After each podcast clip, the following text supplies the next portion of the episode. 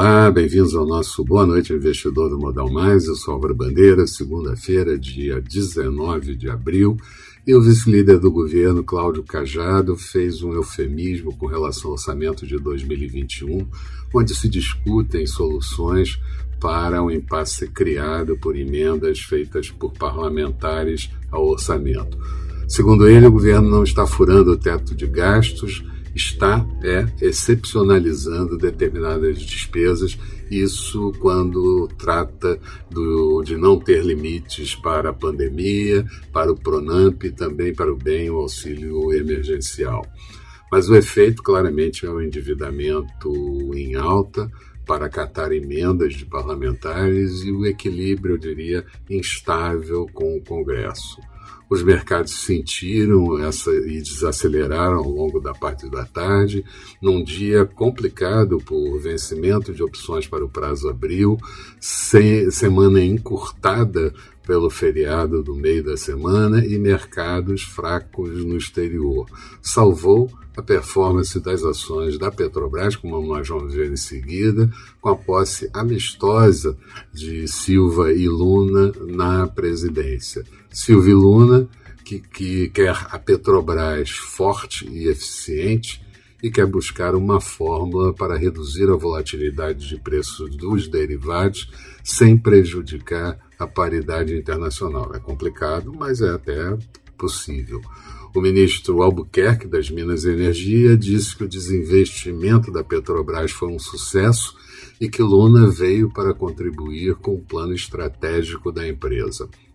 Falando do exterior, a OMS, Organização Mundial da Saúde, disse que os novos casos de Covid cresceram pela oitava semana seguida e as mortes pela quinta semana seguida.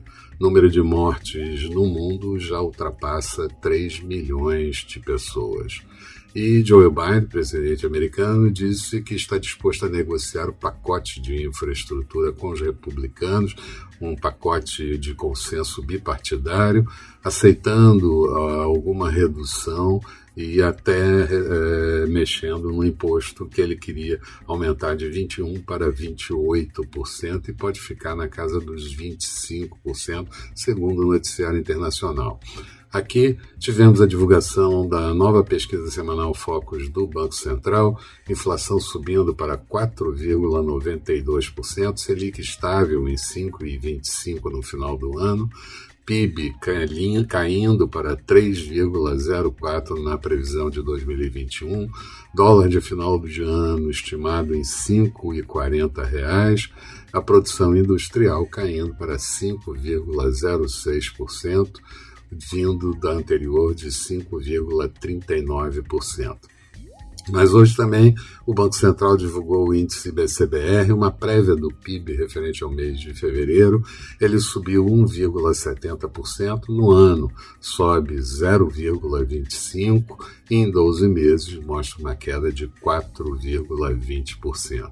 Veio bem, mas não muda a expectativa de um mês de março bastante fraco e também a previsão de que o PIB do primeiro trimestre possa ficar ali no entorno de zero, com viés ligeiramente positivo. Maiores detalhes do dia de hoje você encontra no texto associado a esse vídeo que a gente coloca no blog do Modal Mais. Passa lá e dá uma olhada e vê o que é que você acha. Resumo do dia: Bovespa fechando em queda de 0,15%, 120.933 pontos de índice, Petrobras fechando com uma alta de 5,80%, Dow Jones em queda de 0,36%, Nasdaq caindo 0,98%, petróleo WTI negociado no encerramento a 63 dólares e 38 centavos em Nova York, alta de 0,40%, dólar por aqui sendo negociado em queda de 0,61%, moeda americana cotada a R$ 5,55. Amanhã, uma agenda bastante vazia, mas eu lembro que é véspera de feriado e vamos ficar mesmo por conta do noticiário de momento ajustes de posição com relação às opções do vencimento de hoje e também fluxo de recursos de investidores estrangeiros, que a última posição do dia 15 foi negativa. Retiraram um pouco, mas retiraram. Eram essas as considerações que eu gostaria de fazer. Tenham todos uma boa noite e espero vocês aqui amanhã bem cedo com o nosso Bom Dia Investidor. Até lá então.